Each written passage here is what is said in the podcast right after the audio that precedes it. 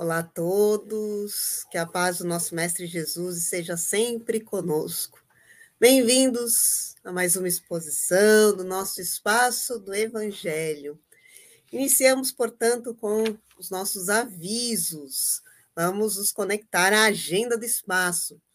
Hoje, SOS Fraterno, 18h45. Esperamos por uma excelente conversa lá no Zoom. Também para amanhã, Evangelho no Café, nossa convidada Vera Brusini, sábado, 15h30, todo mundo atentos com a mediunidade e Evangelho no Café. Domingo, nosso Papo de Vida com a Fernanda Bianchini, domingo, 9 horas. Olha aqui, boa energia para o nosso domingo de manhã. A Fernanda Bianchini vai falar da sua fundação, Fundação Fernanda Bianchini. Vejam só, programação repleta, para que possamos estar sempre juntos, conectados, aprendendo.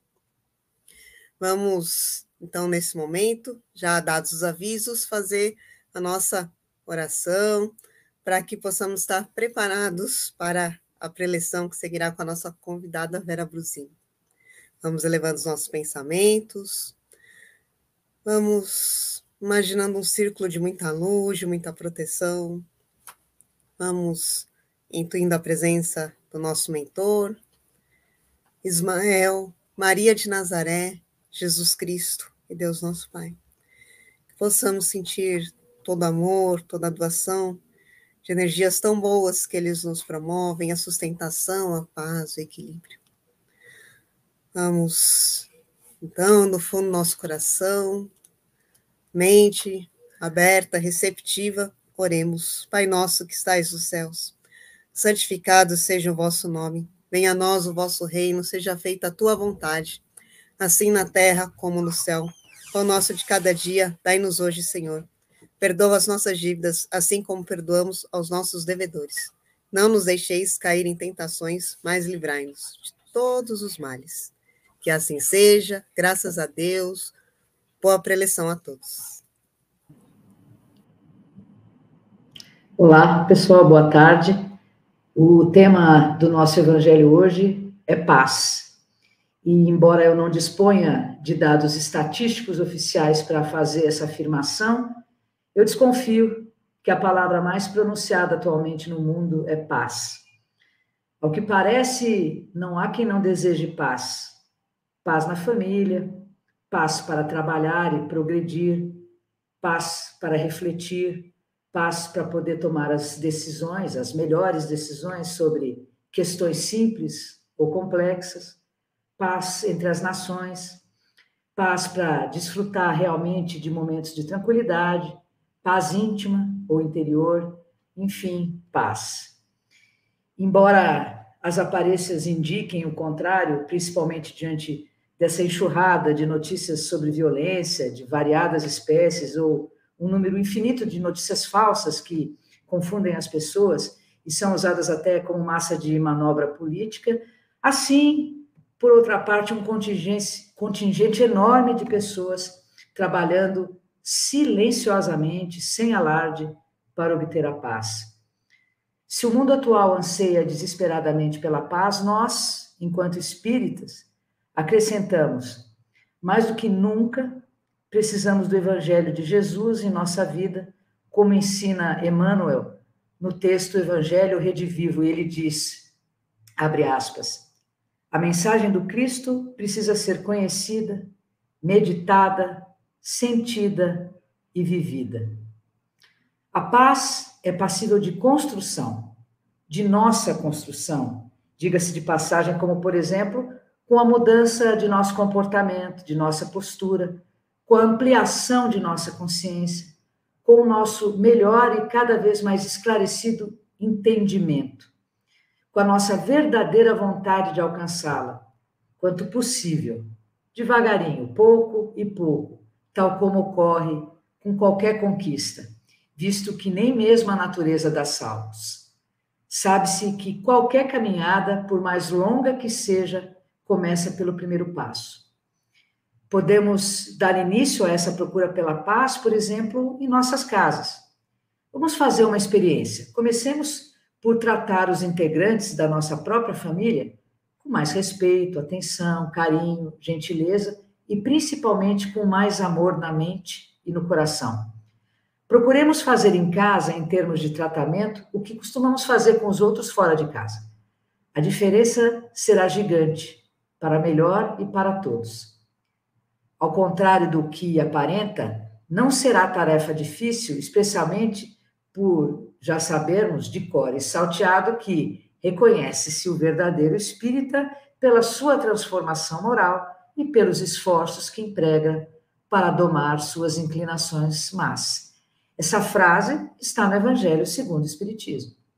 E como bem salientado pelo Espírito Camilo, através da psicografia do médium Raul Teixeira, no livro A Carta Magna da Paz, ninguém usufrui de paz quando não compreende. Ninguém pode oferecer paz ao mundo se não a desenvolve no próprio âmago, no próprio mundo íntimo. Nesse passo convém registrar que uma das bandeiras do Espiritismo é a reforma íntima. Reforma íntima para melhor, é, com a substituição gradual do ser velho, que insiste em permanecer conosco em nossa intimidade mais grave, insiste em prevalecer em nossas decisões. É preciso, pois, que coloquemos em prática o que aprendemos com a abençoada doutrina espírita e que já retemos de modo consolidado. Ou seja, é indispensável que nos esforcemos por nossa transformação moral, que combatamos de forma constante as nossas más inclinações e que procuremos substituí-las por ações positivas, notadamente por ações no bem. Um bom começo é procurar realizar nossa parte, a parte que nos compete, seja qual for o campo de atividade, do melhor modo possível, com qualidade, com capricho, com zelo e com amor. Aliás, como é fácil observar tudo o que é feito com amor, porque produz um ótimo resultado. Em texto atribuído ao filósofo grego Aristóteles, 360 anos antes de Cristo, intitulado Revolução da Alma, entre outras coisas, lê-se que a tua paz interior é a tua meta de vida. Quando sentires um vazio na alma, quando acreditares que ainda está faltando algo, mesmo tendo tudo, remete teu pensamento para os teus desejos mais íntimos e busque a divindade que existe em você. A propósito, é oportuno relembrar que as leis divinas ou naturais estão escritas em nossa consciência. Questão 621 de O Livro dos Espíritos, a obra fundamental do Espiritismo. De tal modo que cada um de nós sabe, bem no íntimo, se agiu ou não com correção. Não é preciso, portanto, que alguém nos diga, aponte, avalie ou julgue para que cheguemos a essa conclusão. E também é conveniente reproduzir aqui o ensinamento de Emmanuel, psicografado por Francisco Cândido Xavier, no livro Buscas e Acharás. Quando puderes, como puderes e onde puderes, guardando a consciência tranquila, trabalha servindo sempre Assim agindo, ainda que não percebas, desde agora estarás imperturbavelmente nos domínios da paz. E como diz a música do Gilberto Gil e João Donato, a paz invadiu meu coração. De repente, me encheu de paz, como se o vento de um tufão arrancasse os meus pés do chão.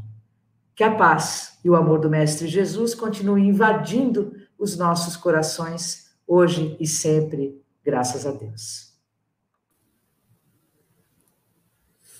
Essa invasão é das melhores. Se a paz preenche, está preenchendo, continuará preenchendo os nossos corações, vamos disseminar esse sentir através do nosso pensamento. Vamos estender vibrações amorosas a todos aqueles que precisam. Nosso planeta, nosso país, todos os lares, esta casa abençoada, espaço do Evangelho, as crianças, jovens, idosos.